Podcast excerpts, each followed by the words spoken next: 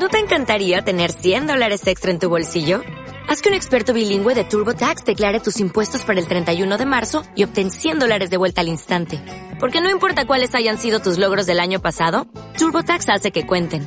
Obtén 100 dólares de vuelta y tus impuestos con 100% de precisión. Solo con Intuit TurboTax. Debes declarar para el 31 de marzo. Crédito solo aplicable al costo de la presentación federal con TurboTax Full Service. Oferta sujeta a cambios o cancelación en cualquier momento.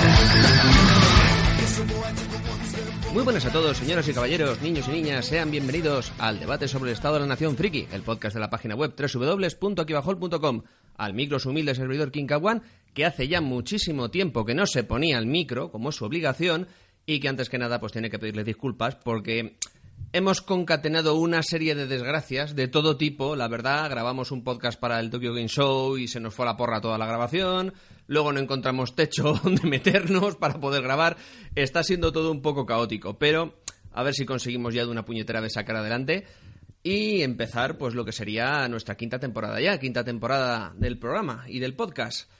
Señor Carter, señor John Carter, ¿qué me cuenta usted? ¿Qué tal? Pues buenas tardes. Aquí Buenas. estamos después de ciberataque. Sí, señor. Hemos ciberataque- sobrevivido. Ciberataque que sufrimos ayer que tuvo caído el 80% de Internet. Fue muy gracioso. ¿Se sabe ya de dónde ha venido o es uno de esos misterios que se guarda la CIA? Es un, todavía es un misterio. No Todavía se es un sabe. misterio. Te pones a mirar luego por lo que es los trackings de ataques y vamos, todo viene del mismo sitio, pero no seremos nosotros quien lo diga, no sea que nos vaya a decir algo el CNI. Y aparte de eso, pues, ¿qué vamos a hacer hoy? Pues vamos a tener un programa monotemático, hay que reconocerlo, pero interesante, porque es de rabiosa actualidad que ya tocaba, que ya tocaba. Vamos a hablar de todo lo nuevo que se nos acerca en hardware durante estos próximos meses. Es decir, eh, PlayStation 4 Neo o, o Pro, como quieran llamarlo, el modelo Slim, el casco de realidad virtual PlayStation VR. También vamos a hablar del pepinazo que dio hace dos días Nintendo con la Nintendo Switch, antes conocida como Nintendo NX, cómo podría repercutir en el mercado y cómo podría afectar a los restantes productos que tiene ahora mismo Nintendo en el mercado. Y finalmente, aunque no por ello la peor, hablaremos también un poquito de Xbox Scorpio. Nada más, prepárense todos, caballeros, porque esto empieza.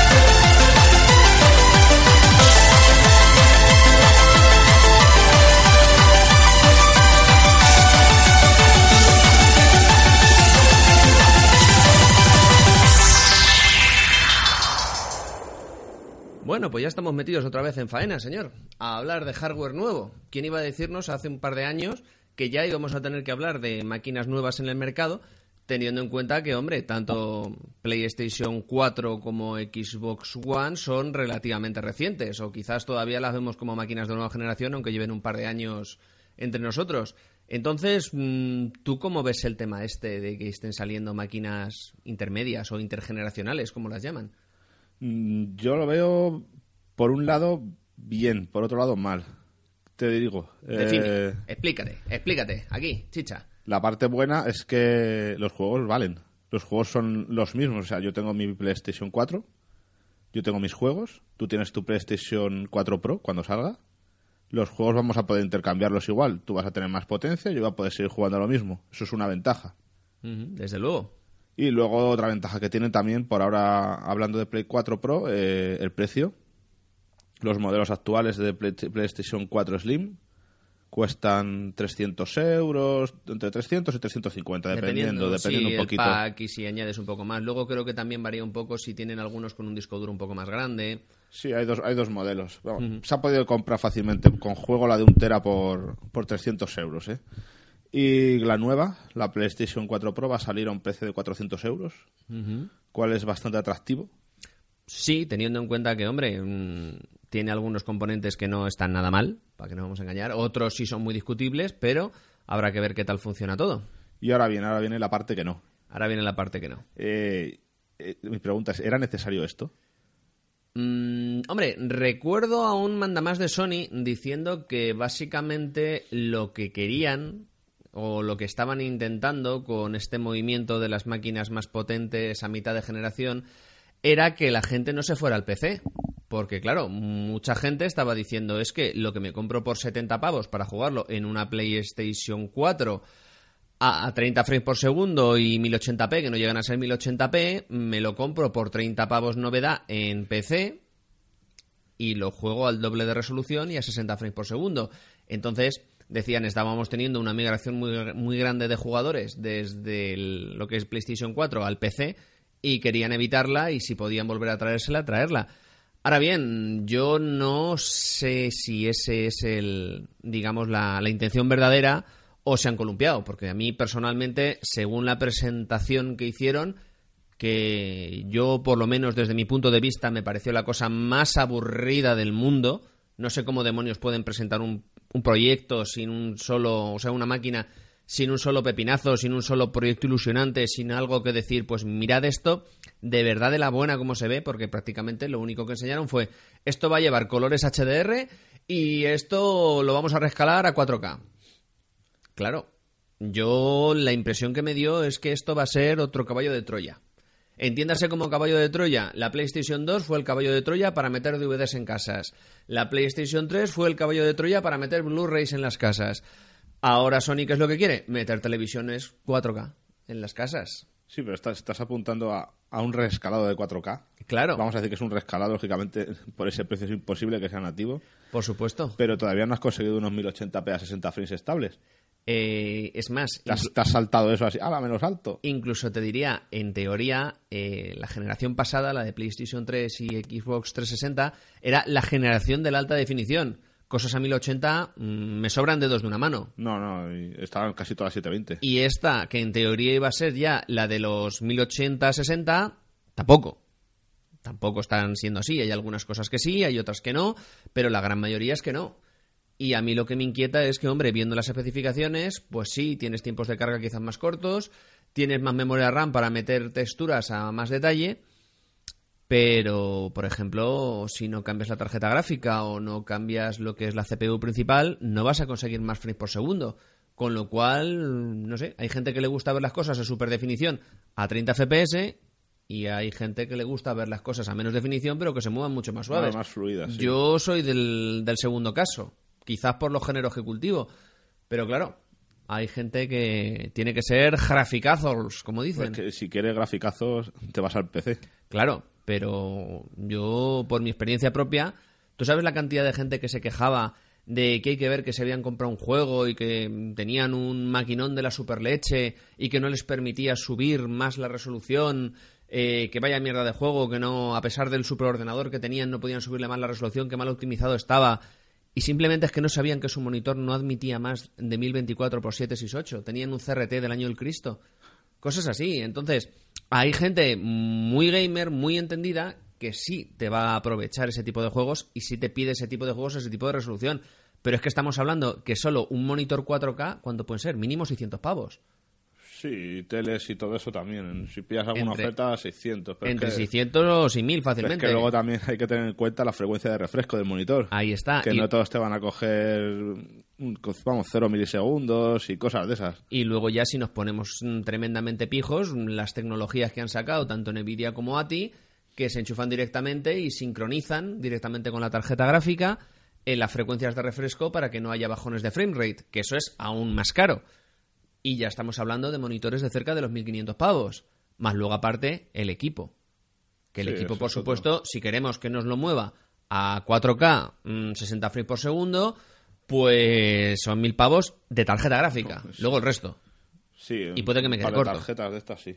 Claro, porque por supuesto no solo queremos eso, también queremos la futura realidad virtual, queremos el casquito de Facebook o el casquito de Valve y queremos verlo también, pues es una resolución potable, pues también exige una gran potencia extra.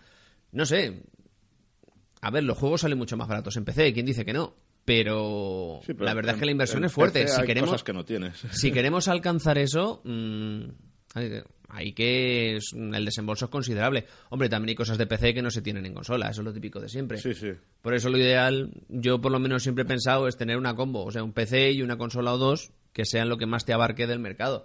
O por lo menos lo que más se adapte a tus gustos, pienso yo. Y cierto es que yo he tenido algunas cosas que las he jugado primero en consola y luego me las he comprado en PC por tenerlas en la mejor versión posible. También es cierto que normalmente me las acabo en consola. Luego en PC las tengo, pues por decir, Dios, qué bien se ve, pero no me las llego a jugar otra vez enteras porque son RPGs de 200 y pico horas y no me apetece, ya me los he visto. Pero bueno, mm, es preferencias de cada uno. Yo a mí esa excusa me parece un poco traída por los pelos. Si aspiran a que sea una generación como fue la Play 3 o fue la Play 2, generaciones de 6, 8 años, más o menos, creo que se podían haber guardado la baza de las 4K para más adelante. Sí, yo creo que también. Pero lo que te he dicho antes. Tú piensas que el precio. A ver, son 100 euros más. Lógicamente, 50, 100 euros es bastante dinero. Pero entra en todo un rango que la gente. Yo qué sé, lo puede tener en cuenta. Claro, pero luego también, claro, mm, en cierto modo... Que, que siempre- merezca la pena es otra cosa. Claro, es que en cierto modo siempre somos muy pejilleros y nos gusta siempre tener lo mejor de lo mejor, pero no es un caso, ¿cómo te diría yo? No es un caso como el de la DS y la DS Elite, ¿sabes? Que cogías, veías la DS Elite, a continuación veías la DS y decías, esto es un trasto gigantesco que pesa el doble y es mucho menos práctico. Claro, la gente vendía su DS normal, el primer modelo, y se compraba la Lite porque era mucho más cómoda. Este no sé si va a ser el caso. No veo yo, vale, tiene más potencia, pero personalmente el diseño no es que me parezca gran cosa. Es más, ya sabes que los montajes fotográficos que ha habido, en plan de ponemos una PlayStation 4 encima de otra, han sido la tónica general. Yo conozco ya una persona que ha vendido su Play 4 para comprarse La Pro. la Pro. O sea, le dije de todo, pero bueno. Mm, Sí, y te quedaste, por, te quedaste corto, probablemente. Yo, personalmente, personalmente, probablemente haga lo que hice con la Play 3 en su momento. Es decir, yo me la pillé, no voy a decir de salida, pero a los 6-7 meses más o menos, cuando hizo la primera rebaja. Y por ahora con la PlayStation 4 normalita estoy muy contento. Hombre, me gustaría tener más espacio en el disco duro, porque Sí, según, que- todo. según qué juegos tragan que es un gusto, pero ¿cómo te diría yo? Mm, yo ahora mismo a la Play 4 solo le encuentro un fallo. El precio de los juegos. No, no, porque un juego una novedad ha costado lo mismo. Siempre han sido, pues eso, sus entre 60 y 70 pavos cuando la PlayStation 1, cuando la PlayStation 2, cuando la PlayStation 3 y la PlayStation 4. O sea que, es más, en la época en la cual la Super Nintendo, los juegos costaban más que ahora. ¿Vale? Que eran cartuchos, eran más 15.000 caros y tal. Pero 12.000. 15.000 pelas eran 15.000 pelas. Eran 90 pavos de ahora. Y estamos hablando de hace 20 años. No, pero lo que me refiero es que yo el único problema que le veo a la Play 3, digo, perdón, a la Play 4, es que con un poquito de calor hace un ruido, pero hace un ruido bastante incómodo. Bastante, bastante incómodo. Hay mucha gente que juega con auriculares y que le da igual el ruido. Pero si eres de los que te gusta jugar sin aparatos en las orejas, pues es un ruido que molesta. molesta. Molesta porque es un ruido bastante, bastante audible. Hombre, Así que... Yo te digo, esta Play 4 Pro, a ver, yo creo que en parte no va dirigido tanto a los que tienen una PlayStation 4, sino como a los que piensan comprarse una Play 4. Los que no se la han comprado todavía porque Eso es. pensaban que no... O sea, de- por supuesto, dentro del, como ha sido el caso que te he comentado, esa persona habrá gente que venda la suya o la tenga y se compre otra. Pero yo creo que vamos dirigida a la gente que todavía no la tiene, como para dar. eh, "Oiga, mira, una Pro, que esta se ve mejor que la otra. Voy a, voy a comprarme la que estaba esperando yo a esto. Probablemente si luego... y si luego tienen- tendrán una tele de 1080 y ya está. Claro, que realmente para muchas cosas yo sigo pensando que es como pasaba con la con esto con pues en la generación anterior con la PlayStation 3 y con la Xbox 360 te merecía más la pena tener una buena televisión 720p sin mucho retardo o un buen monitor 720p sin mucho retardo dejarlo todo en, en esto en 720p que no aspirar a resoluciones superiores pero tener unos tiempos de retardo ya bastante penosos porque te has comprado la televisión en el Carrefour por 200 pavos, una 42 pulgadas, que luego resulta que es una Sí, basura sí, de iba- televisión. Fardando. Dice, mira lo que me he comprado por 400 euros. Y no, no. O sea, hay aparatos que no. Hay que esos fijarse. son los mejores. Hay que fijarse en muchas cosas, pues como los portátiles de 200 euros del MediaMar, para que no vamos a engañar, que tienen unas tarjetas gráficas integradas que eso no mueve ni el Tetris. Pero bueno, es lo que suele suceder en este tipo de casos, pues cuando uno busca ajustar los presupuestos hasta lo mínimo.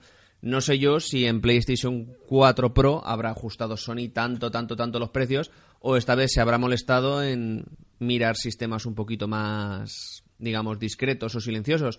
Lo que sí es cierto es que el nuevo modelo el Slim sí me han comentado que en ese aspecto, en el aspecto sonoro, podría decirse, va bastante bien.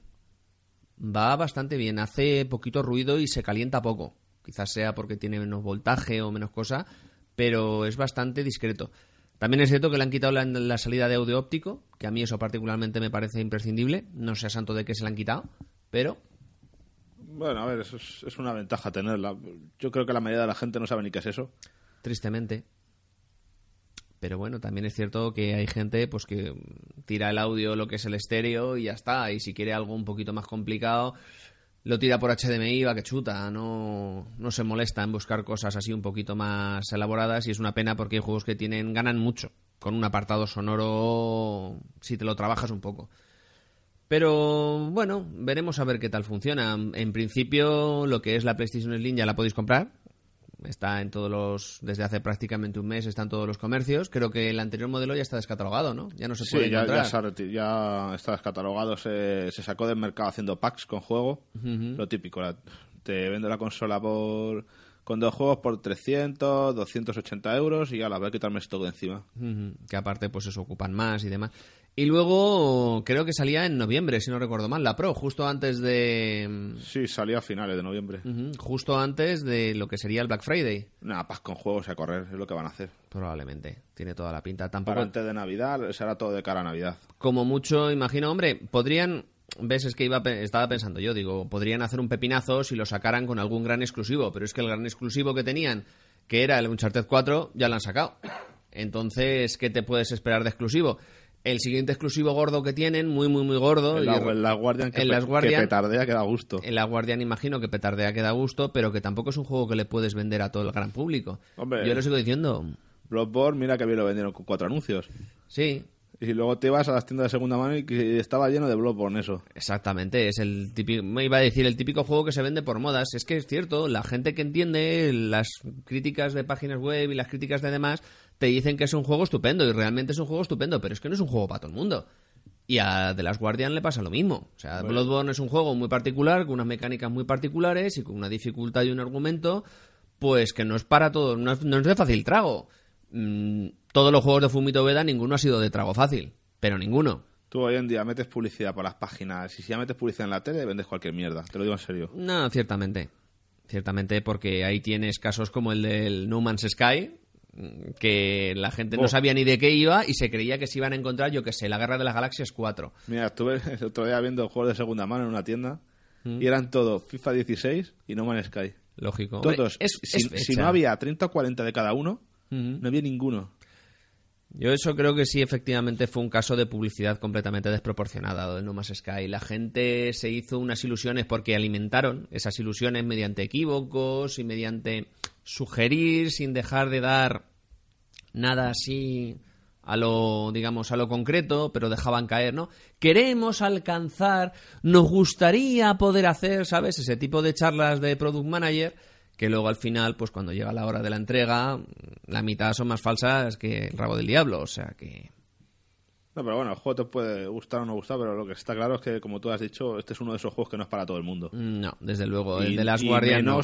no, el, el Guardian no, el No Man's Sky. El No Man's Sky no. y, me- y menos todavía al precio que salió. No. Ya costaba 20 euros y bueno, te callas. Claro, dices, pues bueno, pues oye, dos cubatas, pero no. Y veremos a ver qué tal es las Guardian, porque conociendo cómo está la paciencia de la gente hoy en día, no sé yo si un juego, entre comillas, medio cooperativo con una inteligencia artificial del pollo perro, basado en puzzles y plataformas y físicas y cosas así, va a poder llegar al gran público. La gente últimamente está muy, muy, muy vaga en, en ese tipo de cuestiones. Quiere lo de siempre, que sabe ya cómo hacerlo y se cree que es bueno jugando a eso. Que a lo mejor sí y a lo mejor no, pero como lo lleva haciendo lo mismo cinco o seis años, es como es el caso Call of Duty. O sea, lo compran pues con pues, el, el nuevo Call of Duty que sale y ya saben cómo funciona, los botones son los mismos, las mecánicas son las mismas, pues a tirar para adelante. No sé si un- una nueva, lo que sería una nueva franquicia, una nueva IP, una nueva licencia, o como quieran llamarlo, se va a poder abrir paso así por las buenas. Ah, venderá bien al principio y ya está. O sea, no creo que sea la bomba, sinceramente. No, hombre. Lo que le ha pasado a los juegos de Fumito Ueda siempre ha sido que han tenido muy buenas críticas, han tenido un montón de premios, pero nunca han sido unos exitazos de ventas verdaderamente rompedores. De hecho, creo que, si no recuerdo mal, el ICO fue un hostiazo bastante, bastante fuerte. Y luego lo recuperaron un poco cuando empezaron a vender el pack del of the Colossus y el ICO. Porque salieron pocos, se vendieron todos, la gente luego empezó. Lo he visto yo mucho de segunda mano, el ICO en su momento. Y el pack que sacaron en HD del ICO y del of the Colossus tampoco se vendió mucho. No, ¿Para qué nos vamos a engañar? El que salió en PlayStation 3, ahí el remix, que en teoría venía con imágenes en tres dimensiones que podían utilizarse con las teles en 3D, con gafas y cosas. Bueno, cosas del estilo. ¿Y qué más nos queda para cubrir el apartado Sony? Hombre, esto, esto, esto te tiene que encantar. Te tiene que encantar. PlayStation VR. Bueno, PlayStation VR. ¿Cómo han sido esas primeras semanas con PlayStation VR? a ver, Cuéntame. Los primeros días ha vendido un huevo. Eh, a mí me ha sorprendido, la verdad. Había reservas y había cosas había del estilo. y reservas había- y se ha vendido bastante bien. O sea, para ser un cacharro que cuesta 400 euros. Es decir, ahora mismo más que la máquina. Más la cámara. Más la cámara. El mandito Move para Los Thimble- algunos juegos. Los, ¿Cómo les llamaban? Los Thimble Shock. Tenían forma de vibradores y demás. Con... Pues tú calcula que te estás dejando una media de entre 460 y 500 euros si no tienes nada de esto antes. A lo tonto, a lo tonto. Más claro. luego cómprate el jueguecito de marras. Hubo, para probarlo. Es gracioso porque hubo una especie como de especulación en los últimos meses, porque cuando se dijo que iban a utilizar los mandos del, pues eso, los Move, que nadie los quería ni regalados, yo los he visto packs de 2 a 10 euros por quitárselos de en medio, pero ahora como resulta que los tienes que volver a utilizar, pues de repente hubo una especie como de histeria en plan de vamos a buscar por MediaMarks, olvidados de las afueras, Carrefours, cosas así, a buscar ofertas que todavía estuvieran vendiendo eso por 4 duros para luego poder utilizarlos en los mandos, porque ahora mismo creo que uno, no sé si era uno solo o la pareja están por los 34 o 35, ¿no? Eh, a ver, uno solo 35. Uno solo 35. Escúchame, escúchame. La pareja, la que te. O sea, es- esos son los, son los que te valían para Play 3, ¿vale? Son oficiales y todo. Pero luego hay un pack de dos que vale 80 eurazos. Y tú dirás, joder, me sale mejor comprarme separados. Y te digo, sí. Lo que pasa es que el del pack de dos te viene con, los con el cable de carga. Ah, Que estás pagando 10 euros por el cable de carga. Vaya por Dios, qué alegría. Así que ya, lo, ya sabes la diferencia. Y también hay que reconocer que esos mandos, digamos, lo que es el Nunchaku no hace, no hace falta para lo que es lo VR. Tienes No. que utilizar dos mandos, no puedes utilizar mando y Nunchaku, como pasaba en otros casos. Eso es casi, sobre todo para juegos estos que son tipo on-rail. Que va sí. disparando, eso se mueve solo, no hace falta mover nada. Madre mía. Tantos años investigando en la jugabilidad, en movimiento, aprendes a agacharte, aprendes a saltar, escenarios en tres dimensiones para luego volver a lo que es los, los Operation Wolf de toda la vida. Pero oye, ahí están las cosas. A ver, lo que le mata hasta, es como todo es una tecnología nueva, es el precio. Claro. Que es que me parece que, yo lo digo, digo, joder, te gastas 400 euros, 500, para luego, imagínate que no salen juegos. Que no sería la primera vez, acuérdate de Kinect. Eh, sí, y de Kinect 2. Y de Kinect 2, la, que la gente le hizo muchísima gracia al tener que pagar 100 pavos más extras en la consola para un aparato que en teoría iba a ser imprescindible y que cambiaba la experiencia de juego de una manera bestial. Y ahí lo tienes. Pues mi, mi miedo con eso es este, que claro, es una inversión muy gorda. Yo pienso, mm, digamos, siendo entre comillas malicioso, no, no puedo evitarlo, pero ahora mismo pienso que lo que hay para, para VR mm, no merece la pena No, nada. no, por supuesto. Ahora mismo no merece la pena nada. Y creo que posiblemente hasta la llegada de Resident Evil 7, que en teoría va a ser exclusivo para VR y va a ser el vende VRs por excelencia, va a mantener unos ritmos de venta bastante pausados. O sea, la gente que lo quería se lo ha comprado ya. No ha agotado stocks, aunque se ha vendido muy bien. Y que lo que quizás lo vaya a levantar va a ser en Occidente, lo que sería en Europa y en, y en Estados Unidos. Va a ser ese juego que está preparando Criterion de Star Wars. Creo que eso va. Si lo sacan en Navidades, va a vender muchísimo, muchísimo. El casco de realidad virtual más métete en la cabina de un ala X o del halcón milenario y hace el cafre.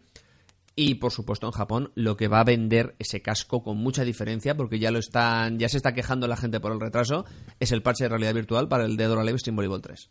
Ah, y también sabes que sale el Galgan. Sí, pero lo están desarrollando. ¿Es, es parche o juego? Lo, lo están desarrollando, es juego nuevo. Es entrega nueva que saldría para, para esto, para, para VR. Basada, pues eso, lo que sería continuación oficial del Galgan.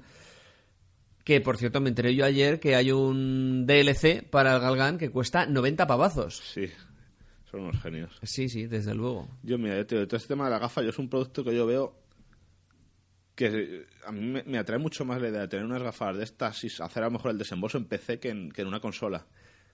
Mm, Sí, y no. Yo es que pienso que Claro, hay... el, el problema son las conexiones y la potencia que necesita el ordenador, pero vamos Claro. a partir de la base de que vas a actualizar tu ordenador Mm, O te vas a comprar un ordenador nuevo y dices, ya me compro y dices, el pepino, en y mayúsculas. me compro unas gafitas. O sea, directamente es que en ordenador la potencia que tiene esto es mucho mayor.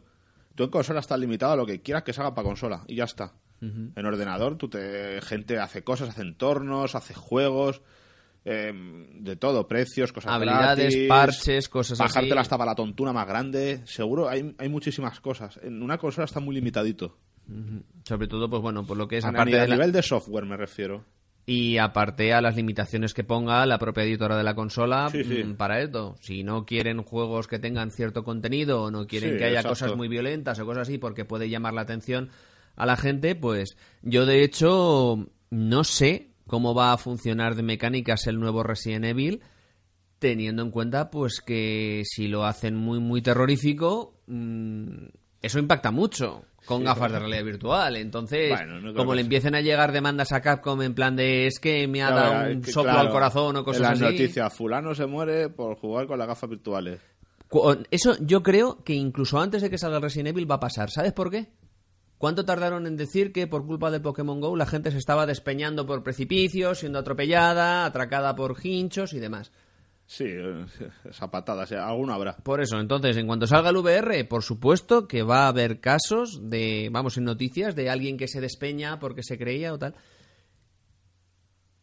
Y de hecho, yo es que me acaba de venir, cuando he dicho lo del despeña, me estaba acordando de un... Hubo unos vídeos bastante interesantes que los llamaban los el, el banco de pruebas de Namco, creo que se llamaba, el banco de pruebas de Bandai Namco, que eran con unas gafas que habían comprado eh, estudios de distintos tipos de género y se lo ponían a gente para ver qué tal les parecía y cómo reaccionaban. Hubo uno que simplemente por su, por su simplicidad me pareció maravilloso, pero maravilloso, porque veías simplemente la gente con el casco de realidad virtual subidos encima de una tabla, un tablón largo, ¿sabes? Unos tres metros más o menos, y al final del tablón un peluche. Cuando la gente se ponía el casco y se encendía, veías que estaban en un andamio, había una viga completamente suspendida en el vacío y al final de la viga había un gatito que maullaba lastimeramente. Y el, el truco estaba, claro, el juego consistía en tienes que ir haciendo equilibrio sin salirte por la viga para coger al gatito y traerlo de vuelta. Veías a la gente chillar de vértigo, chillar de vértigo, abrazados a la, a la tabla, completamente porque tampoco podían dejar al pobre menino al final. Y decías, es una experiencia que probablemente dure minuto y medio. Pero realmente, para, si está bien pensada, mm, puede dar muchísimo jugo y da para una inmersión que te cagas. Pero claro, el problema es ese tipo de experiencias o ese tipo de situaciones aplicarlas a lo que serían las mecánicas de un juego normal. Sí, ¿ves? Porque claro, eso para Pero- un kick time está guay, pero para todo lo demás... Eso, eso que tú me dices es, podríamos, que te lo vendo? Como una demo en consola. Claro, una, una demo, pero quién... en ordenador eso sería gratis. Claro. Directamente. direct- Es que sería en plan de, venga, una demo de un minuto, pues vale. También te daban una, una demo de una fase del Doom, pues bueno. Es un poco, pero simplemente yo creo que realmente si se sientan y se ponen a pensar pueden salir cosas muy, muy, muy bien. Pero claro, hay que tener en cuenta, pues eso, problemas de potencia, problemas de, distribución y lo que es la, las, las propias limitaciones que ahora mismo pueden tener los videojuegos. Que quizás en PC esas limitaciones serían mucho menores, desde luego, pero claro, también hay que pensar que si ya un casco que te reproduce a 1080p, como es el, el, este, el PlayStation VR, son 400 pavazos más extras, casi 500. La resolución creo que era inferior, ¿eh? Sí, es, bueno, dicen 1080p, en realidad son 720 No, para cada es- ojo. Es menos. Es menos, es... O sea, han ganado, han bajado resolución para ganar fluidez. Sí, pero que vamos, creo que o, o son 720p para cada ojo o un poco menos de yo. 720p para Yo creo que cada ojo. menos de 720, ¿eh? En teoría, lo que sí sé es que los cascos, en teoría, el ¿cómo se llama? El Oculus Rift y el de Valve y demás, esos ya te ponen resoluciones lo que serían de 1080p en cada ojo. Claro, estamos hablando ya, pues eso, de monitores 2K o 4K, digamos, que te puedan montar un 1080 en cada ojo. Así pasa que un casco de esos, pues son 600, 700, 800 y tampoco ahora mismo al principio hubo mucha demanda, ahora la gente está parada en plan de, bueno, pues ya me juego las cuatro demos, ahora a ver qué sale. Y como siempre empecé, ¿cuál es el gran caballo de batalla o cuál es el gran la gran esperanza blanca que va a salvar el sector? Star Citizen. Star Citizen va a tener compatibilidad con todos los cascos, va a ser la super leche en vinagre y probablemente todos, cuando estemos en el asilo con una garrota, podremos jugarlo. Pero hasta entonces, pues sigue siendo la gran incógnito que está siendo desde hace unos cuantos años. Por buena pinta que tiene, que tiene una pinta del cagarse, para que nos vamos a engañar.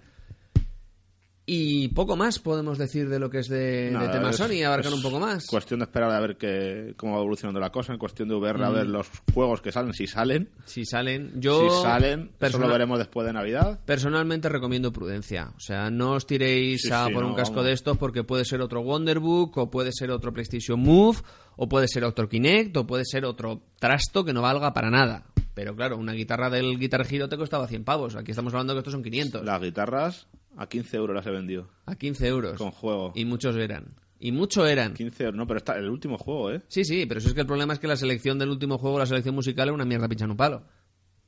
O sea, que no, que no, que no. Y venía la gente y decía, "Ah, qué barato está. digo, ¿tú te quieres llevar este trasto a tu casa?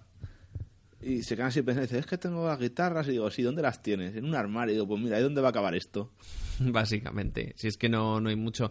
O, ¿cómo se llamaba este otro aparato? Si es que, claro, como salieron durante la época de Wii, como salieron tantísimas mierdecitas para Wii, y no me Oh, refiero solo a. Y los juegos de cantar y de bailar. Y de- Exacto, o los, los Vitality estos, los de fitness que iban Ah, con la tabla, sí. con la tabla, con la tabla de balanza, esta que subías y te pesabas. Sí, la en teoría también vale- valía para hacer fitness. En teoría, pero era muy, muy, muy horrendo eso. En fin.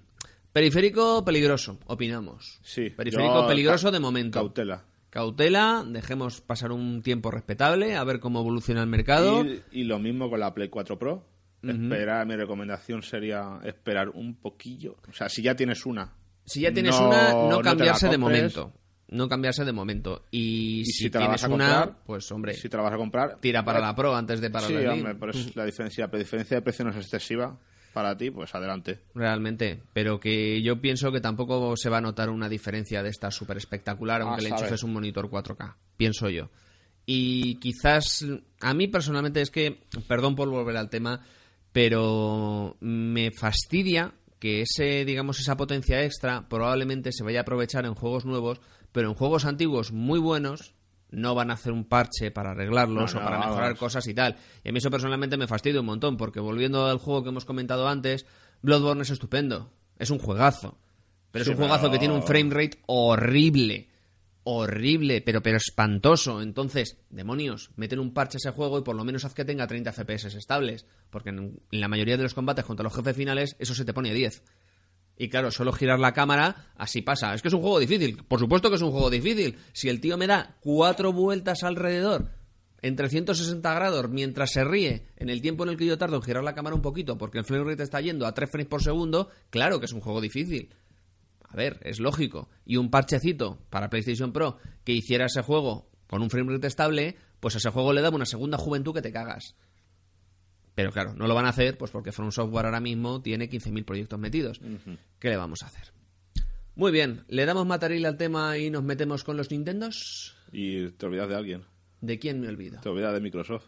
También, pero eso lo hemos dicho que Ah, lo dejamos para el al final. final, muy bien. Muy bien, pues pausita musical, vasito de agua y volvemos enseguida.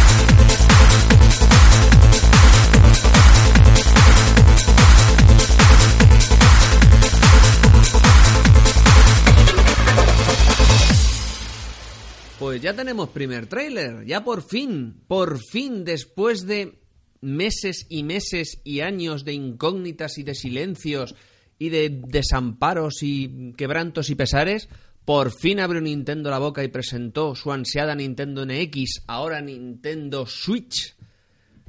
Vídeo de 3 minutos y unos 17 segundos más o menos para presentar el concepto De gente asocial. De gente asocial, sí, y de gente que trata de ser social y machaca la vida social de los demás. Se han visto algunos truques fotográficos bastante buenos de la tía que llega con la consola a, A- los a amigos. joder la fiesta. Los amigos que estaban tranquilamente allí hablando, socializando, tomándose unas cervezas y llega ella, ¡ah, la consola! Y todo es mierda.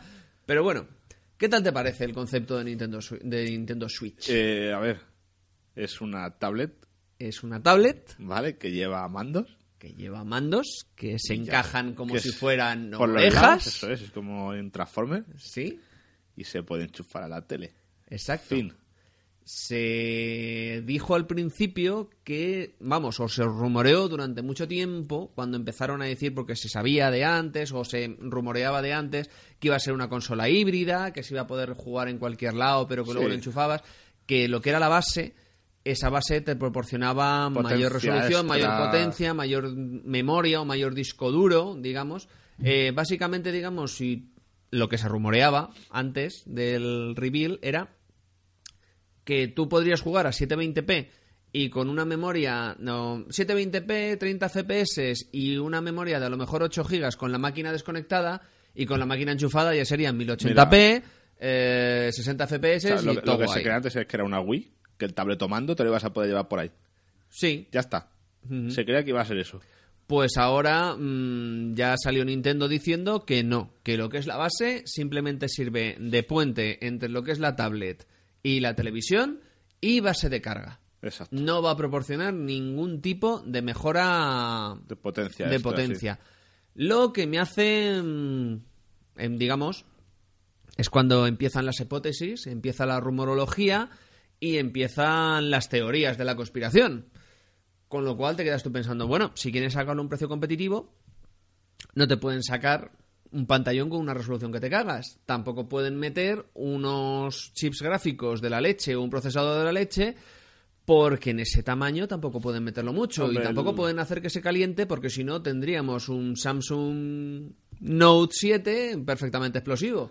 Tú conoces la Nvidia Shield. Sí, sí. Pues es que esto lo, si lo fabrica Nvidia, lo, le Es va a que, de fabricar hecho, los el- chips a Nintendo, es, que el- es, es lo mismo. El chip gráfico que tenía la Ciel, el Tegra, si no Tegra, recuerdo sí. mal, este es un Tegra 2 o algo así. Sí, o sea, que vamos, creo que le a han cambiado el nombre, pero que Sí, es lo mismo. Ujú. O sea, a ver, tendrá más potencia, etcétera, etcétera. pero vamos, Compatible el DirectX concepto es el 12, mismo. pero vamos a ver cuánto, cuánto DirectX 12 es compatible. Yo, Es una Nvidia Shield con, con controles a los lados y con juegos de Nintendo. Ujú. Yo hay una. Vamos, es que realmente se, mm, el concepto en sí no está mal, pero no sé cómo se va a llevar, digamos, no sé cuán práctico va a ser o cuán estable va a ser. Porque, hombre, se enseñaron, se enseñó un Mario, Sí. se enseñó un kart Y, en Skyrim que ya han dicho que no está confirmado. y un Skyrim que no está confirmado, que no sé cómo demonios consiguieron los derechos para sacar esas imágenes del Skyrim. No, y aparte, Ya han salido Bethesda diciendo que ellos colaboraron con el vídeo. Claro, pero ¿tú crees realmente? Yo personalmente, porque los juegos de Bethesda no es que me parezcan la superleche en bote, es más, yo soy mucho más de Fallout que de Sky, o sea, que lo que es de Oblivion, pues porque me gusta más el universo. Pero ¿tú crees que la mejor manera que pueda haber de disfrutar de un juego como Skyrim, o sea, que es un juego de estos de sentarse y echarle muchas horas, Es con una es cosa, no. con una tablet, con un analógico y con cuatro botones? No. Es que a mí me A no cuesta ser que- a no concebirlo, ¿sabes? que no han dicho. el- sí, un el de scrolls ahí. Pero claro, mm, no tienes panel táctil. Por ahora, por ahora no han dicho no se ha, nada, no, no no se han ha dicho visto, nada. Que nadie no se ha visto en ningún momento que nadie toque la pantalla. Como tampoco se ha comentado nada sobre la duración de la batería. Mira, a mí lo, ¿sabes lo que Se me rumorea mosquea? tres horas. A mí Se me mosquea rumorea. muchísimo que hayan dicho que no va a haber especificaciones hasta el año que viene. Claro, Eh, pero, es que, ¿de pero, pero sale en marzo. Claro, pero es que, ¿pero de qué vais? Es O sea, ¿esto qué es? típico secretismo Nintendo, pero a ver ese secretismo Nintendo qué termina. ¿Cuántos juegos se sabe que van a salir? Pues que se sepa ¿El Zelda? un Zelda, un Mario, un Mario Kart.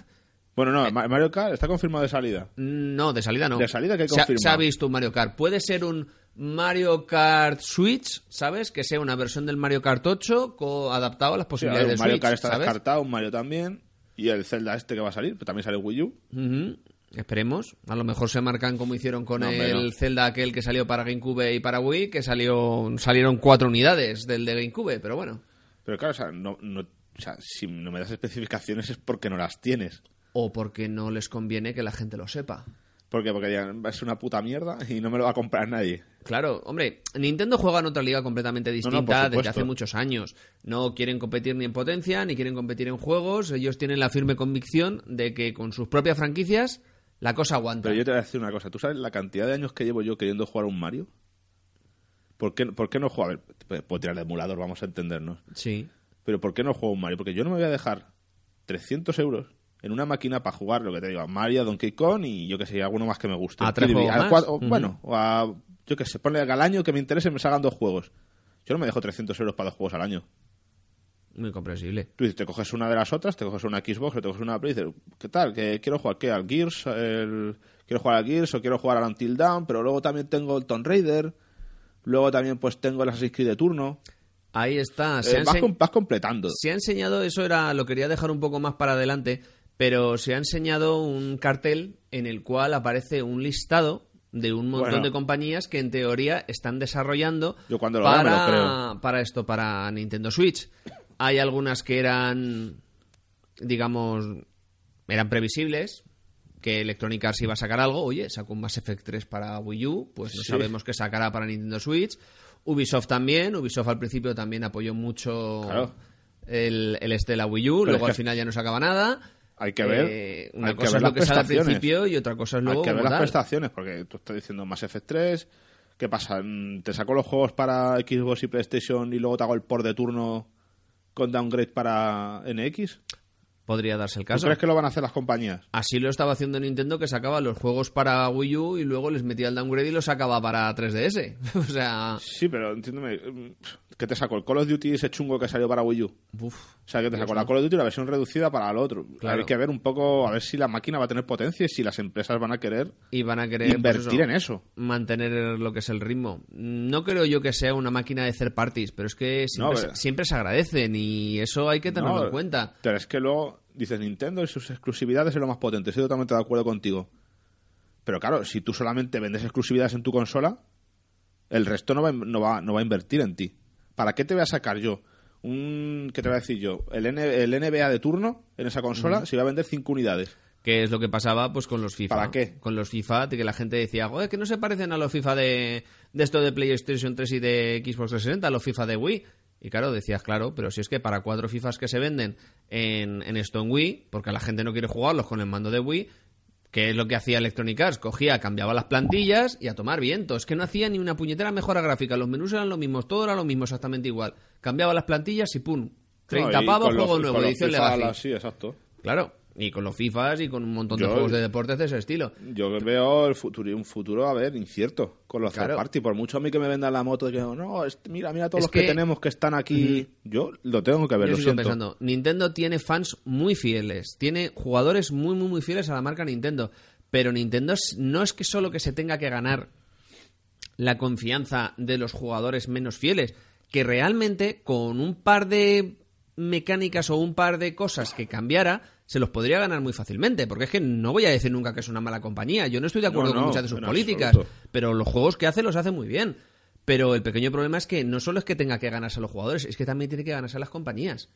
Tiene que ganarse a las compañías y les tiene que decir que su máquina no solo es fácil de programar y es que tenga también probabilidades de negocio. Sí, Hubo sí. muchas compañías que apostaron al principio por, por Wii y que se ¿Para hartaron qué? ¿Para pa- qué? y dijeron no sacamos más cosas para Wii porque lo único que vende en Wii son cosas de Nintendo. Sí, ¿no? Y, y para y DS pasó igual. de, Juego- de cuida mi caballo, cuida mi hámster. Imagina ser depiladora de pubis y y, ornitorrinco, ¿sabes? Entonces, y realmente así pasó, que de hacer buenos desarrollos de cosas poderosas para DS y 3DS se han quedado en las cuatro gilipolleces y las cosas que saca Nintendo que están bien. Y muy ocasionalmente alguna cosa rarísima que salga que sea una verdadera maravilla. Hablamos de un Bayonetta 2, hablamos de un Xenoblade Chronicles, hablamos de los Namco Cross, no, los Project Crosstone, los Bravely Default, cosas así, pero es que son, te- son, gotas sumar, en un océano. Te pones a sumar y tiene muy buenos juegos. O sea, tanto DS, 3DS, Wii, Wii U, pero claro. Es que lo que tú dices, ¿cuántas de esos te salen al año? ¿Uno? Pues uno, dos, Dos, en el mejor de los casos. Y luego resulta, hombre, luego tengo yo personalmente, tengo el caso de los Senran Kagura, que en teoría la saga oficial va por la DS y te sacan dos juegos. Y en cambio, Sí, lo- los spin-off los sacan en Vita y ya llevan Y en va a tres. salir. Claro, ya llevan tres y un cuarto anunciado. Y dices, joder, Claro. ¿qué es esto? Pero, por ejemplo, no, pero a lo que yo me refería, de ese famoso cartel que ha salido con un montón de empresas, hay algunas que yo directamente Si System hace- exactamente. Si, si System Works saca algo, va a sacar o un Blast o un Guilty a cero esfuerzo, Ah, ¿sabes? un por Sin ahí absolutamente ni- ninguna, ningún esfuerzo. Pero mm, es, que, es que me cuesta concebirlo. He tenido yo ahora ¿Qué, una, una idea loca. qué cara se te queda a ti cuando ves en ese logo, en ese montón de compañías que van a sacar cosas para, para Nintendo NX, cuando ves el logotipo de Konami? Pero tú ¿Qué- imagínate... ¿Qué, qué cara se te Tú queda? imagínate, estoy hilando hilo, digo, Sí. digo, a lo mejor esto es una cosa loca que se me ha ocurrido. ¿Y si empezaran a sacar los juegos que salieron en la generación anterior para Nintendo NX?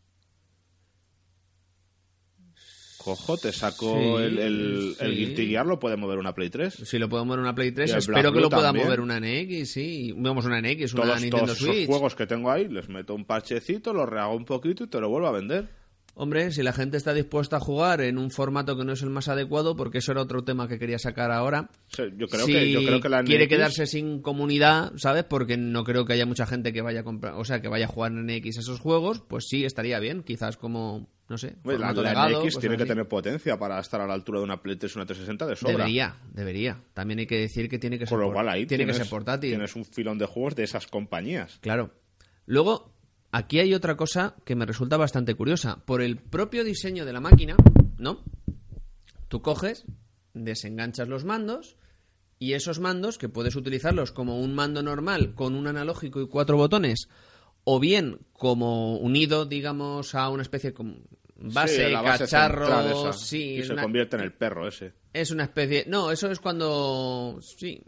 Colocado. Cuando está todo plegado es cuando parece un perro, sí, pero yo me refería a que cuando tienes el mando con los ocho botones y los dos analógicos, eh, es un mando que para según qué géneros está guay. Sí, pero para otros no. Se le va a poder a esa Sí, máquina tiene- tiene otro enchuf- mando. enchufar. Claro. Sí, hay otro mando tipo el, el Pro que salió para Wii, para Wii para Wii U. Yo me refiero a cosas tan simples como poder enchufarle un arcade stick. Eso ya es otra historia. pero es- eso tendrá un USB por algún lado o algún cable donde no lo ponerle. sé, la claro, conectividad no, yo creo que no han dicho nada. no se sabe absolutamente nada. pero que, También- que va a haber un mando Pro, sí se ha dicho y sí se va a poder conectar a otro tipo de mando. Esperemos, esperemos. ¿Me pongo maligno del todo? Bueno, adelante. Dime, mm, ¿qué diferencia hay, ¿vale? Entre lo que es este concepto que ha imaginado Nintendo, con el cual medio planeta se está masturbando furiosamente, y el concepto que planteó Sony hará unos dos años, dos años y medio, de la PlayStation TV y la PS Vita. El minuto y medio que pueda tardarse de Sí. subir la partida a PlayStation Network, la partida que has hecho en la portátil Sí. y luego descargarla Bueno, que es- en tal. Que esto es un cacharro y el otro son dos. Sí, aunque tampoco se puede decir que abulten mucho, tanto Sí. uno como otro. Es decir, estamos hablando que un paquete de tabaco abulta más que la PlayStation TV. Pues sí, tienes razón, no había caído yo en eso. Es que es lo mismo. Sí, es que quizás que con tu consola, una vez sea portátil, puedan jugar dos personas. Sí, eso, eso ya sí. no. Eso- o sea, eso efectivamente, tienes tu razón. Pero nada más, o sea, quitando Pero- los cacharros que son que pasa a ser uno y que puede jugar dos personas en la misma portátil. Claro. Entonces es lo que me inquieta a mí, que tampoco me parece algo tan sumamente revolucionario. En ver. diseño sí es revolucionario, pero el concepto en sí no, no. no, no, el concepto en absoluto. concepto sí no. Lo que pasa es que quizás eh, ese concepto estaba mejor planteado de, haber de haberse utilizado con una PS Vita TV y una y estoy, o sea, una PS Vita y una PlayStation TV o quizás como se ha pasado también con una con una Vita y una Play 3 que no con una Vita y una Play 4 que hay muchas cosas de Play 4 que obviamente no pueden tirar en Vita. Yo de hecho lo, que he visto que mejor tira personalmente es el el este el, el el God Eater 2. Pero claro, porque el God Eater 2 pues es un juego que estaba pensado originalmente para PS Vita y que se le metieron unos gráficos un poco más potentes en la versión de Play 4. Pero que así como es muy fácil pasar a Play 4 un juego de PS Vita, y si no que se lo digan al pobre Gravity Rush 2, pues al revés no es nada sencillo. Mm. Y ese concepto, pues ya digo, no está, está muy bien pensado. Pero claro, ejecutarlo de manera efectiva y rápida y cómoda e intuitiva, pues ya es más complicado. Luego tenemos otra, el almacenamiento. No se sabe nada. El sí, van a ser tarjetas. Sí, sí, tarjetas sí, pero Tarjeta, luego, tarjeta cartucho. pero luego tendrás que tener alguna memoria interna. Es de esperar. Creo que han dicho, se rumorea, que van a ser 32 gigas. Uf, 32 gigas estando en los tiempos en los que estamos... No es nada. Se me hace nada, ¿eh? no, si, te quieres descargar algún juego para jugar, Hombre. comprar en la, en la eShop. Luego, otra cosa que No, también... eShop, no, Nintendo Shop, perdón. El, exacto. Otra cosa que ha confirmado ya Nintendo es que no va a haber retrocompatibilidad. Es decir, obviamente eso no tiene lector de DVD, con lo cual no le puedes meter los juegos de la Wii U y tampoco le vas a poder meter los juegos en tarjeta de la de esto de la 3DS. Con lo cual, pues siempre nos queda la esperanza de las cosas que se compraron digitales en la eShop que puedan funcionar. Sí, pero si tú tienes, en el caso de DS, si las pantallas finalmente no, son, no es táctil la pantalla, ¿cómo vas a jugar algunas cosas? Claro, ese es el problema. Hombre, también se pueden jugar a la gran mayoría de los juegos de PS Vita en PlayStation Sí. TV, teniendo en cuenta que no tiene pantalla táctil. Se puede hacer con, Sí, con una solución rápida, sí, ¿sabes? Claro. de, de mando y cosas También de dependerá del género directamente. Hay otros que directamente no son compatibles. Pero bueno, todo será ver si cómo lo van a solucionar eso o si directamente ya han- se han sumado tristemente al carro de todo lo anterior y ya pasan olímpicamente de lo que es la retrocompatibilidad. Sería una pena porque siempre ha sido una marca de Nintendo Sí, muy, eso, eso muy, siempre me ha gustado mucho. que esto, que la Wii fuera compatible con la Cube, que la Wii U fuera compatible con la Wii, eso estaba muy bien y no me gustaría que desapareciera. O sea, si Nintendo es tan cabezota para mantener según qué cosas, estaría bien que para otras, pues, digamos, para lo bueno, si se empeña en mantener lo malo, por lo menos que también mantenga lo bueno. Veremos cómo funciona el mercado. Porque, por ejemplo, también hay lo que siempre pregunto yo y nunca me contestan hasta el último momento o hasta que se pone la máquina en el mercado y entonces ya la gente lo averigua. Ya que esto va a ser una portátil 100%, El ¿van a quitar regional. el puñetero bloqueo regional? Pues. ¿No puede haber cosa más no. imbécil hoy en día que el bloqueo regional? Pues... Es que es, un- es que es una portátil, pero. pero sí, es una portátil que Es una portátil, pero es, pero es un aparato Nintendo. Entonces, ya desde la, desde la DSi, cuando en la DSi ya pusieron el bloqueo regional y no le podías meter un juego a Japo, aquello ya alcanzó los niveles de vergüenza. Y así ha pasado. Con la 3DS pasa lo mismo, con la Wii U pasa lo mismo, con la Wii pasa lo mismo, y así estamos. Sí. Luego también, yo siempre he sido, yo siempre he dicho que cada uno es responsable de las cosas que compra, ¿vale? Pero tú imagínate la cantidad de mandos que se van a perder, romper. Claro. Hostias, que el mando se separe, te lo dejas por ahí. Hostias. ¿Y qué Yo- haces con eso? ¿A comprar otro? No, tendrás que vender recambios. Yo es que en general mm, soy de la opinión de que los sistemas móviles, cuanto más móviles son, antes se joden. Entonces, con la cantidad de Nintendos DS y Nintendos 3DS que ha habido que reparar por la bisagra, por la bisagra que cogían, se sentaban encima, la doblaban, la partían y demás, esto teniendo en cuenta que se encaja sobre raíles, yo no sé cuánto van a tardar en empezar a cargarse Tú- mandos tú- a toda velocidad. Tú no has visto en el anuncio que no salen ni niños ni personas mayores. Cierto, cierto. Ni niños ni personas Ah. mayores que han sido prácticamente el público Nintendo. A lo mejor por fin se han dado cuenta eh, de que su franquicia estrella para niños, que es Pokémon, lo juega gente de 30 a 32 años. Y que con un móvil les vale. Exacto. A lo mejor ya se van dando cuenta de eso. Quién sabe. O que la gente, pues eso, que ya disfruta sus juegos de tipo Mario o tipo Zelda, pues que no son precisamente ni adolescentes ni infantes de 8 a 12 años. Quién sabe, hombre, es esperar mucho de Nintendo. Todo será esperar y ver cómo evoluciona el mercado. Yo creo que, hombre, les hacía falta un cambio. Les hacía falta un cambio importante para volver a meterse otra vez en el mercado. No te digo ya compitiendo con lo que es con Sony, con Microsoft y con Sí, lo que es el no, no PC. te da la sensación de que siempre van como un paso por detrás en lo que es en hardware. Sí, bueno, pero es que eso es- esa es su política. Sí, sí, pero es que eso de alguna manera les limita. Porque si tú sacas una, una máquina similar en hardware a las otras, aunque luego saques tu juego de Nintendo, coño, los multi los tienes. Porque a las compañías les, les costará menos hacer un, un port de un, que tengan una arquitectura similar de uno a otro. Ya, pero los siempre quieren tener su elemento diferenciador que los Sí. haga distintos de los demás. Y ese elemento diferenciador, pues obviamente tiene un coste en desarrollo, un coste en ingeniería y, por supuesto, un coste en, en hardware que no podría asumirse. Sería como, pues, si te sacaran este una, nin- caso sí. una Nintendo Switch y te sacan una Nintendo Switch con la potencia de una Play 4, pues es que esa es otra, el tema del precio. Yo no sé a cuánto va a salir esta máquina, dudo mucho que vaya a salir a menos de 400 pavos. Mm, mi apuesta va por los 3,350. Yo digo 400, pero mi duda es la siguiente. Si hubieran querido sacar una máquina con la potencia de una Play 4 y tuvieran que hacerla portátil, No, no, olvídate. la- o sea, habrían sido mil pavos de máquina, como poco. Más luego, aparte, un calor que tendrías que jugar con guantes de amianto. No, por eso te digo de antes, digo, si te sacas una que tenga una potencia igual o superior, igual o superior a Xbox 360 o a Play 3, los juegos también los tienes. Claro, pero mm, la Wii U fue una máquina que tenía una potencia un pelín Sí, superior a luego una no- no le 360, valió para nada. pero no le valió para nada porque tenía unos discos duros de mierda y tenía, claro, sacar una máquina así seis meses antes de que te empiecen a poner las de siguiente generación en el mercado, pues claro, no es la mejor idea. Y sobre todo teniendo en cuenta pues que la gente se creía que la Wii U era un periférico para la Wii normal. Sí, sí, bueno, y que el mando era una portátil. Sí, ahí yo, yo creo que la, la Nintendo esta Switch ha nacido de ahí. De alguna manera, voy a decir ignorancia, pero ignorancia bien, o sea, no de, no de malas. De la gente, porque a mí me venía mucha gente que se creía que el mando Era una era una consola portátil que tú te podías llevar el juego por ahí. Digo, tú piensas, joder, si es que es lo mismo que han hecho. Claro. Que yo me pueda llevar la consola por ahí con, el, con un mando incorporado. Justo. Es que es eso. Yo creo que han dicho, ¿qué ha fallado aquí? ¿Qué es lo que se cree que era la gente esto? ¿Que esto era una portátil y que podían jugar en la tele y llevarse el mando y seguir jugando en otro lado? Joder, pues vamos a hacer eso. ¿Cómo lo hago? Cojo una tablet y pone dos cacharros a los lados para poder jugar.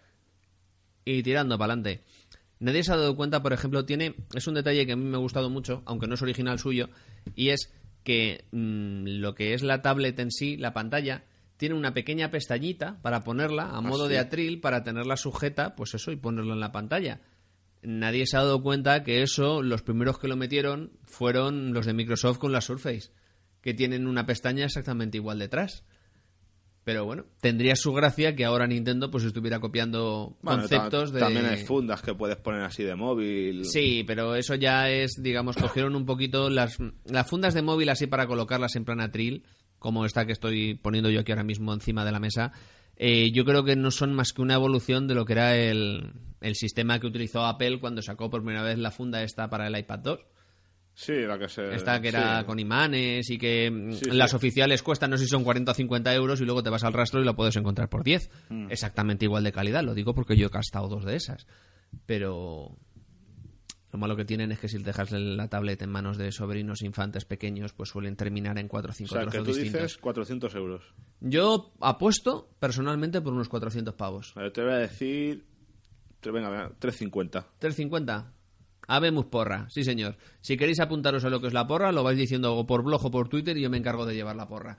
Ya veremos luego si regalamos algo, alguna cosita, algún código de descarga o algo parecido. Un, un móvil Z. Sí, con la bellota mordida. Ey, ¿no has pensado tú que también Nintendo podría mm, cambiar un poquito lo que es el logo y en vez de tener el logo rojo, ¿no? Pues poner una seta con un bocado. También. Una, También. Gorra, una gorra de Mario mordida. También, yo, yo creo que la seta sería más identificativa, ¿no? La seta así con los ojillos y un bocado.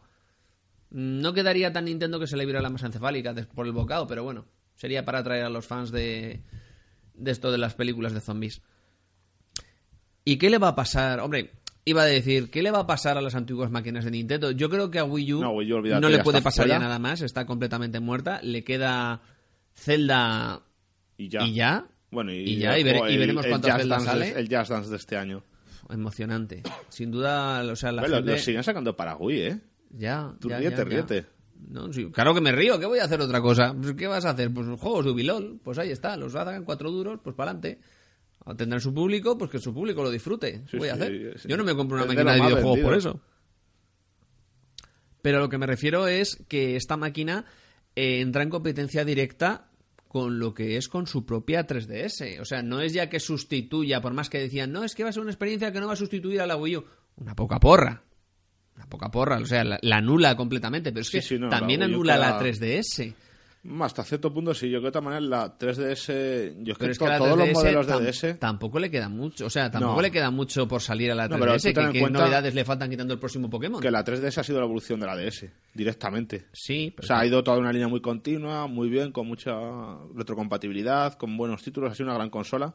Pero yo también creo que está en ciclo de fin de vida. De hecho, han descatalogado muchos modelos. El modelo 3DS normal ya está descatalogado, todos los anteriores descatalogados. El 2DS también está a tripa arriba. 2DS y con las patas también para arriba. les salva que vale muy baratillo. Y 3DS XL eh, no miro últimamente, pero yo creo que va por el mismo camino. Yo No. creo que de aquí a verano se las cargan. Bueno, habrá que ver, pues eso, si hacen alguna bajada de precio o alguna cosa interesante. Uy, bajada de precio. Bueno, Nintendo, vale, de acuerdo. La que sigue vendiendo los Mario Kart de DS a 35 euros. Te voy a decir la bajada de precio que van a hacer. ¿Vale? De 200 euros la XL, la van a bajar a 170 y la gente va a ir como loca a comprársela creyéndose que están cogiendo un chollo. Probablemente. Eso es lo que va a pasar. Muy probablemente. Pero bueno, oye, pues hay gente que puede aprovechar en último momento si tenía una 3DS de las primeras, Hombre, pues puede aprovechar para cogerse un modelo superior y alguna cosa del estilo. Ese, esas supuestas cualidades que iba a tener la New 3DS que iba a hacer que tuvieran los juegos Sí. mucha más potencia y demás, y al final ha salido el Xenoblade Chronicles y ya. Ten en cuenta que estás hablando de un precio de superior a 150 euros, ¿eh? Ya, ya, ya. ya. Para una portátil ya que tiene sus castañas. Ya, y es que de hecho estaba pensando todavía en esa pobre gente que tiene su título de embajador Nintendo porque pagó 270 pavos por una 3DS. Con Sí, esas declaraciones una- de Reggie Finsames diciendo que, claro, que cuando se compraba un producto Nintendo, los clientes tenían que entender que había un valor añadido Sí, como adecuado a la marca Igual. Nintendo porque estaban comprando algo más. A mí me recordaba esa coña que Pol- se decía... polvo de hadas estaban comprando. Era la típica coña que se decía en su momento de Nintendo, que se decía que Nintendo no vendía productos. Daba amor Sí, a cambio de nuestro sueños. sucio dinero, ¿sabes? Entonces, Sueños, ilusión. Claro, pues hay gente que le resulta, yo creo, y mucha gente estará de acuerdo conmigo, que una de las experiencias, digamos, más puramente consoleras puede ser la, la, esta, la ilusión de abrir una nueva máquina de Nintendo y pensar qué es lo que te va a proporcionar esa máquina. Pero cierto es que para los que no son grandísimos fans de las típicas franquicias Nintendo, últimamente ese sentimiento está bastante pocho, para que nos vamos a engañar. O sea, Es- fíjate, a mí me haría más ilusión abrir una Super NES Que abrir una Nintendo de esta Switch NX. pero infinitamente. Y no te lo, te lo digo, aunque, aunque no se sepa nada, va a abrir una Wii U. O sea, no lo sé, o sea... Tienes Es asociado- un futuro muy incierto. Claro, tú sabes que lo que es con una Super Nintendo, pues vas a tener una serie de títulos que, bueno, que vale, que es que, que desde Sí. el futuro siempre se sabe. Sí, se sabe lo que ha salido, pero pero sabes atrás- que vas a tener una media de casi unos 100, 150 juegos tirando por lo bajo, Y unas adaptaciones muy dignas de Que juegos todo- que salieron en arcade. que y- todos son estupendos, claro. Y en cambio con las nuevas, pues bueno, No siempre, sé, está la, no siempre está la incertidumbre. Sabes que vas a... Bueno, es que ni siquiera podemos decir eso. Podríamos decir, vamos a tener un Mario. Pues a lo mejor sí, No, o a hombre, lo seguro, mejor no. vamos, seguro. Ya de- y un Mario Kart también. O sea, un la, party. la, la Game, la GameCube supuestamente tenis iba, a tener, baloncesto. iba a tener un Mario. ¿Y qué fue lo que se tuvo que comer la GameCube al final? El Luigi's Mansion y el Mario Sunshine. Y los dos eran una mierda, ¿sabes? Nah, esto va a tener Entonces, seguro, vamos. Luego, el, yo qué sé, también la gente decía, "Uf, un Zelda, tendremos un Zelda. Por ahora lo único que han tenido la gente de Wii U es el, el remake del, No, pero originales va a ser este, que va a salir al final de la del Wii consola. Walker, claro, sí, pero ya está. tú te compras una máquina por eso, en cierto modo. Claro, pero por eso te digo que, que hay que andarse con pie de plomo con esta gente. Claro, es como el timazo de la Play 3. Hubo gente que se pilló la Play 3 por ver el, ti- el, el trailer de The Last Guardian. Y al final, para poder jugar a The Last Guardian, se han tenido que comprar una Play 4. Porque se han tirado 8 años esperando y aquello no salía. Sí, sí. Entonces, también hay que tener, pues eso. O bueno, también podría hablar de los fans del Metroid, que están esperando un Metroid y que se va a morir la máquina sin un Metroid. O los fans del F0, que llevan dos generaciones y que a lo mejor se comen una tercera sin catar un F0. Porque el último que salió es el de GameCube. Y hasta luego. Entonces, yo creo últimamente que si bien algunas cosas sí Nintendo ha cuidado muy bien sus sagas, otras les está haciendo feos muy gordos. Muy, muy, muy gordos. F0 está ahí y hay otras que también se merecían un poquito de reconocimiento. Porque vamos, o sea, lo de una cierta coña, bastante graciosa. ¿Sabes tú el, el logotipo este en rojo que salió antes del anuncio del Red Dead Redemption? Este que salía con el fondo rojo y la R de Rockstar. Sí, sí. Hubo una coña que decía que en realidad la R era la letra central de Metroid y que el próximo Metroid para Wii U y NX, o NX o Nintendo Switch eh, lo iba a hacer Rockstar. Sí, seguro. Y decías tú, ya, no me imagino yo a la gente de Rockstar haciendo un Metroid. La verdad es que no. Sería interesante. Bah. Sería interesante, pero Tienen más trabajo que, vamos, tampoco me imagino yo a la pobre Samus montada en bici. Para que no vamos a engañar. Atropellando viandantes. Como mínimo eso sí que sería un cambio de estilo y no que se hizo, no lo que se hizo en el, en el Metroid en el Other M. Madre mía. Bueno, entonces, ¿tú qué recomendarías con esta consola? Yo, de momento, como pasa con todas las consolas de Nintendo, Cautela. mm, cautela y a ver cómo funciona la cosa. Porque am, la DS funcionó muy bien, la 3DS no funcionó tan bien, con lo cual, pues no fue un buen negocio comprarse una 3DS de primeras. La Wii U al principio funcionó muy bien, luego fue para abajo y ahora mismo está en una situación de casi muertismo, tirando a muertismo Casi, entero. Entero, vamos. Claro. O sea, en cierto modo fue profético que uno de sus primeros títulos se llamara Zombie U. ¿sabes? Entonces, a ver qué tal, a ver cómo funciona la cosa. No creo que Nintendo vaya a dejar tirada la máquina, pero tiene tradición de, de en el momento en el que saca una máquina nueva manda la mierda a la antigua. En ese aspecto es casi tan bestia como Microsoft. Sí, eso sí. ¿Para qué nos vamos a engañar? Así que todo será ver. Eh, faltan muchos datos todavía, Sí. mucho de, de lo que se ha comentado es pura hipótesis. A ver si de aquí a... Hombre, de aquí a, a- a esto a enero probablemente no van a decir nada, pero yo imagino que a lo largo de enero y marzo de 2017 tienen que empezar a cantar ya, Sí. pero, pero ya, pero ya. Y todo será. A lo mejor resulta que cogen, han encontrado una nueva tecnología super la leche y resulta que te están poniendo pantallas AMOLED a 1080p por no lo sabemos. 100 pavos, ¿sabes? ¿Quién sabe? Oye, han cogido, han comprado toda la remesa de Eh, Galaxy Note 7 que están sí. desmontando y han dicho las pantallas como no les pasaba nada, las copillamos Escúchame, nosotros. Lo que lo importante, que dicen muchos, que me hace mucha gracia, no son los gráficos, es lo bien que te lo pases. Claro. Entonces, digo yo, para eso coge, mete una GameCube dentro, que te saldrá más barato y sigue jugando con gráficos de GameCube, ¿no? Cachondo. Oye, Y que sigan sacando los juegos para una máquina ya de 10.000 años, pero como lo importante, lo divertido. Claro, hombre, por supuesto. Y pocas cosas han hecho mejores que el Capcom vs SNK2, para que nos vamos a engañar.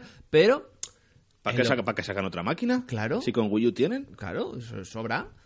Es, pues eso, que, que no, no, no es necesario, obviamente, no hace falta. Y yo siempre digo lo mismo, si lo importante es la diversión, pero es que a mí me cuesta mucho mm, divertirme con juegos que yo los estoy viendo y estoy diciendo, mira, aquí han cortado esto, aquí han censurado lo otro, aquí han censurado lo de más allá, esto tenía que ser accesible, por esta puerta podía pasar y no puedo pasar. Y esas cosas que pasan, pues cuando coge Nintendo y dice, ¿va a venir un juego Europa? Sí, voy a masacrarlo un rato porque me aburro, no hay otra excusa, no hay otra razón, no, es que me apetece cargármelo. Y así tenemos pues el último Fire Emblem, o tenemos el Tokyo Mirage Sessions, o tenemos otros tantos juegos que le ha dado la gana cargárselos porque le ha salido la punta al cipote. Es su máquina, es su franquicia y hacen con ellos lo que Lo quieran. que quieran. Muy respetable, pero que no pidan mi colaboración. Ahí está. Poco más podemos decir, ¿no? Si quieres añadir una cosita, alguna No, no, cosita no. más. Me parece que somos aquí unos haters de Nintendo y no, al contrario. Claro, vamos, por eso me va a joder, porque mm, es que de hecho todavía me estoy planteando a ver si cuando día cuando se descatalogue la máquina, pues consigo yo que sé, por 100 pavos o por ahí, encuentro una Wii U, porque a una Wii U solo le voy a meter un juego. Bueno, miento, no, dos. Siendo justos, dos. Bueno, ¿ves? Mm, Tres, ¿Ves? tres, sí, subiendo. tres, no, tres, no más. O sea, el Devil's Third, que sé que va a ser una mierda, pero mi religión exige que juegue al Devil's Third, el Xenoblade Chronicles X y el Bayonetta 2. Es que no me interesa más, a mí no me gustan los A Mario Kart, si- prefiero los si te, si te pones a sumar, incluso puedes sacar- si amplias un poquito gustos, yo creo que puedes sacar hasta 10 juegos. Claro, pero por 10 juegos no pago No, los no pagas 300 pavos que me 300 están pidiendo ahora mismo por una máquina que está completamente muerta. Entonces, No, y, y te sale una cosa nueva, te dicen que tú ves que te van a gustar 10 juegos a fin de ciclo de vida y tú dices, pues no me la compro. Claro. Y yo entiendo, como jugador, yo entiendo que haya gente que simplemente con que le digan, va a salir este juego para esta máquina, pone ya el dinero. ¿Por Sí. qué? Porque yo he hecho lo mismo. Porque a mí, cuando me cogieron, me sacaron la Play 4 y me dijeron, para esto sale el Guilty Gear el, el próximo y el Persona 5, dije, pues aquí tienes el dinero. Y es que no me lo pensé. Entonces, yo entiendo que haya gente que le guste muchísimo Mario, que le guste muchísimo Zelda, y digan, es que me da lo mismo. Sí, me da lo mismo. jugar Yo cojo, lo pago y voy a y estar más a contento cinco que unas castañuelas. y soy súper feliz con ello. Y me parece perfectamente respetable.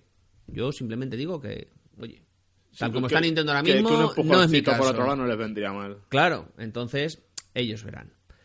Más información en próximos meses. Seguiremos informando.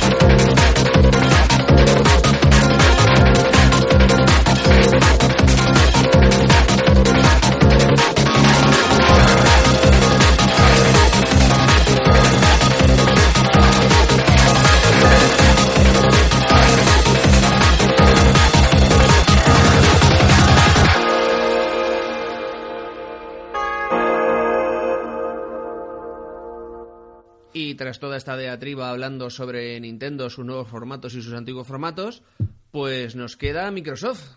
Sí, queda- Microsoft con su proyecto Scorpio, como el malo de los Simpsons. Sí, efectivamente. O como la algún tiene ciertas reminiscencias a 007, pero mm, yo lo que veo es que claro, tampoco nos podemos extender mucho porque no se sabe nada. O sea, es una No. incógnita. Lo único mm, Microsoft está cogiendo una política que no sé si será correcta o no será correcta, pero básicamente está siendo, ah, que tú dices que haces esto, sí, pues yo lo hago mejor. Claro, como no, no hay datos ni nada confirmado ni nada así, pues A está lo, haciendo eso. Lo que más miedo me da con esta nueva es el precio.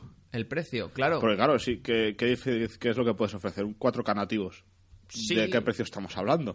Pues estamos hablando de, De a lo mejor 800 euros, 900 euros en el mejor de los casos. como poco, porque también va a llevar su reproductor de Blu-ray de super alta definición Sí, 4K. Y, y algunas cositas más, en teoría. Si lo poco que dijo Phil Spencer allí en la, en la conferencia del E3, allí estando ya sentado y medio recogiendo el chiringuito, porque es que fue así.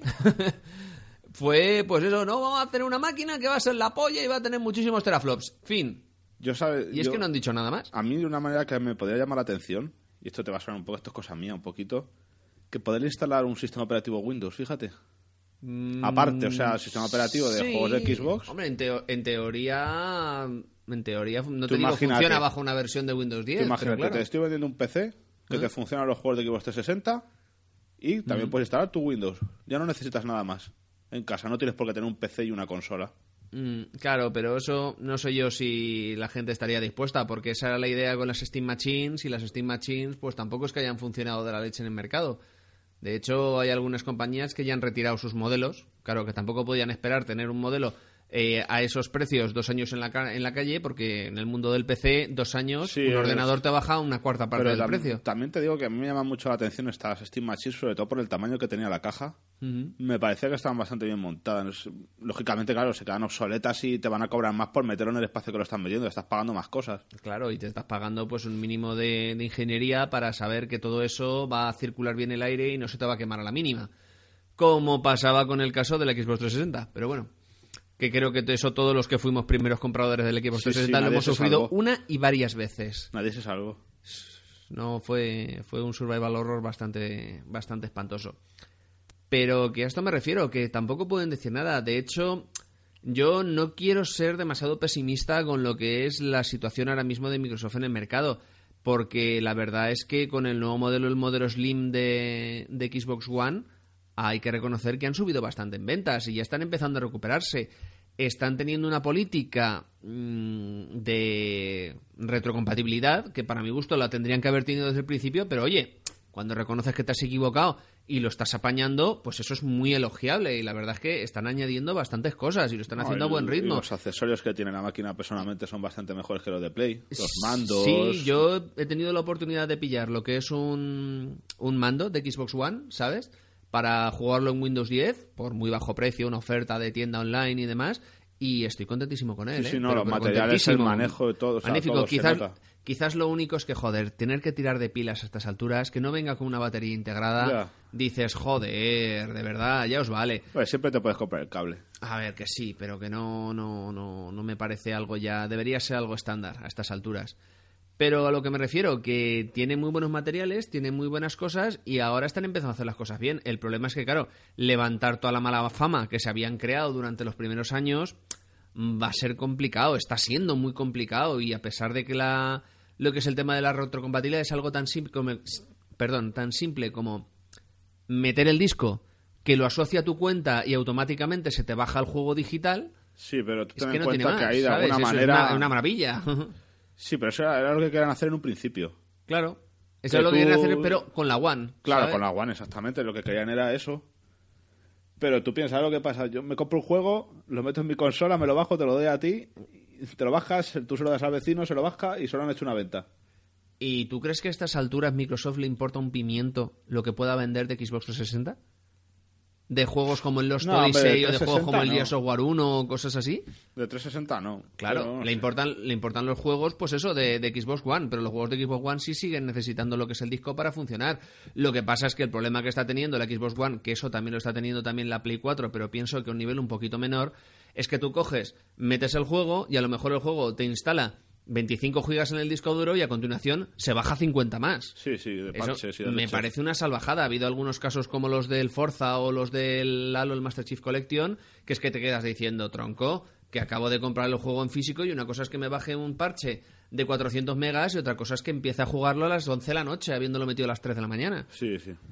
Entonces, eso deberían vigilárselo. Mm, ya digo, se las están, por una parte se lo están currando muy bien y yo me gusta mucho la política que están teniendo con la retrocompatibilidad. Pero la verdad es que levantar les está costando muchísimo. En, Pues es en Estados Unidos están funcionando. En Europa les está costando Cristo y ayuda y directamente en Japón no existe.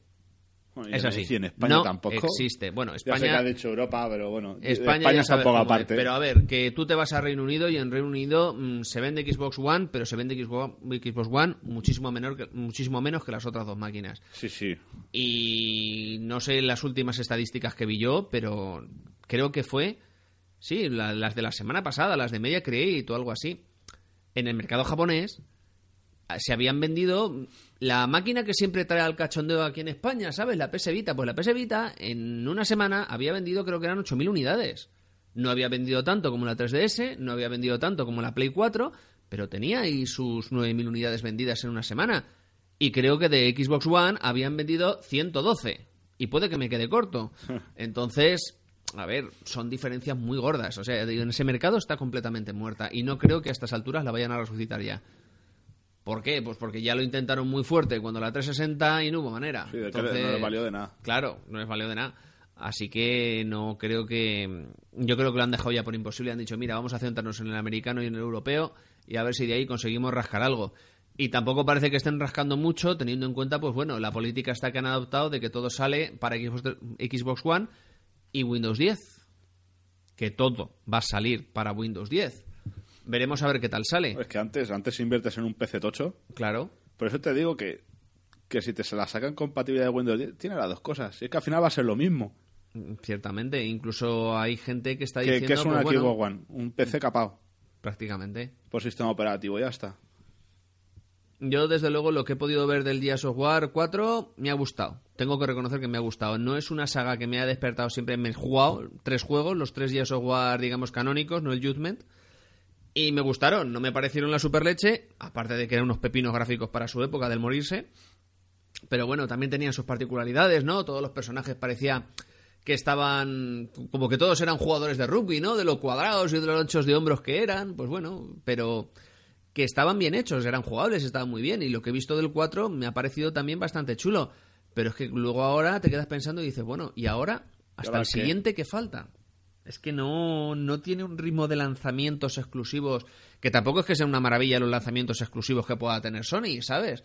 Pero pff, le está, le Sí, le- está cuesta. le está costando más de lo que debería. Y si quieren ilusionar a la gente y que la gente ya o se vaya por la o pues, o por el modelo Slim o se vaya por las a, a por la Scorpio, tienen que hacer otras cosas. Tienen que hacer otras cosas y es que las tienen que empezar a hacer, pero ya. Y Sacar sacar, juegos. sacar juegos y sacar juegos que sean un puñetazo en la mesa tan grande como fueron en su momento los juegos de Xbox 360. Pero así. O sea, que digas, es que esto en una, Play- en una PlayStation ni lo vas a ver ni es posible hacerlo. Y si se hace, va a salir mucho peor. O sea, diferencias tan gordas como había entre el bayoneta de la 360 y el bayoneta de la Play 3, tal que así. Porque si no, ya digo que Microsoft va a coger, va a tirar el.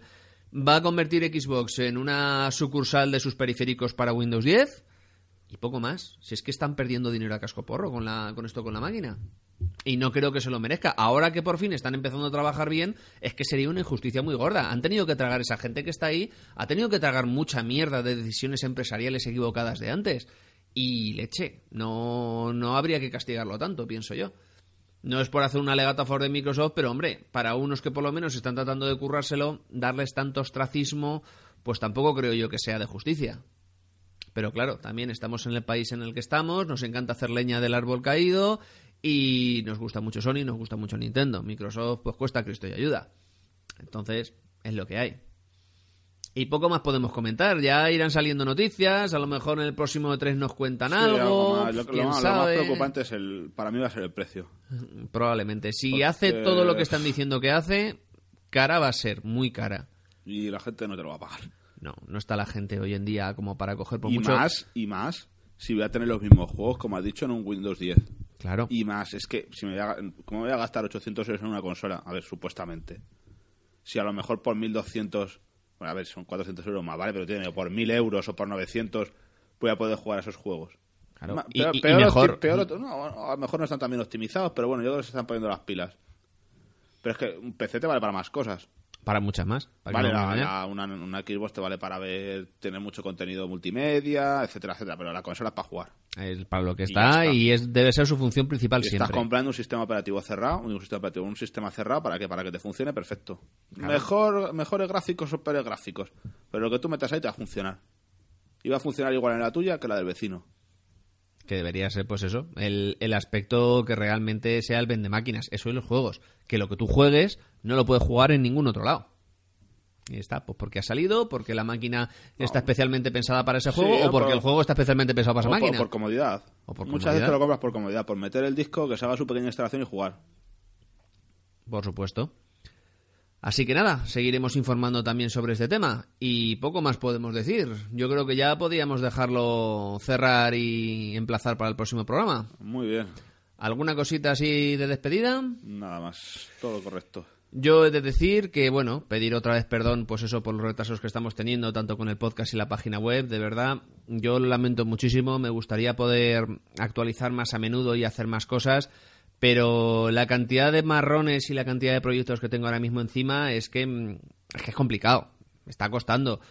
Y por supuesto, eso, que es que sobre todo lo que es el tema del podcast, necesitamos una mesa, un techo y un enchufe y muchas veces pues no tenemos eso. Entonces, eh, mm, esperamos que para dentro de unos meses la cosa se estabilice e incluso podamos llevar una frecuencia mucho mayor. Pero claro, teniendo en cuenta que este podcast se lleva casi cinco meses con el anterior, pues tampoco puedo hacer promesas. Yo espero sacar otro lo antes posible. Y temas hay, y ganas hay, y gente hay, pero lo imprescindible es lo imprescindible, y si no tenemos lo imprescindible, pues no podemos hacer más. Bueno, sí, os puedo comentar que dentro de poco no os voy a poder decir más, a menos que ocurra un milagro, no os voy a poder decir más. Que tengáis cuidado si salís al volante, porque si veis un Santi azul, mmm, corráis, porque lo tengo en dique seco, porque un animal salvaje se estampó contra mi coche y le ha hecho unos daños bastante gravosos, y como no tengo un duro, pues no puedo pagar un parachoques. Si alguien me quiere regalar un parachoques para un Santia del año 99, yo se lo agradezco mucho, pero como cuestan una pasta y media, dudo mucho que haya gente generosa por ahí por las ondas. Así que lo tengo en dique seco, podéis salir más tranquilos a la calle, no os preocupéis. Hay psicópatas de todo estilo, pero mi coche no está entre ellos. Y poco más. Agradeceros a todos que estéis aquí aguantando la tabarra que os estamos dando. Emplazaros a próximos programas que os juro que tratarán de ser lo antes posible y con el nivel de calidad acostumbrado o a ser posible mejor, porque tampoco nos vamos a echar muchas flores. Muchas gracias por aguantarnos y hasta la próxima.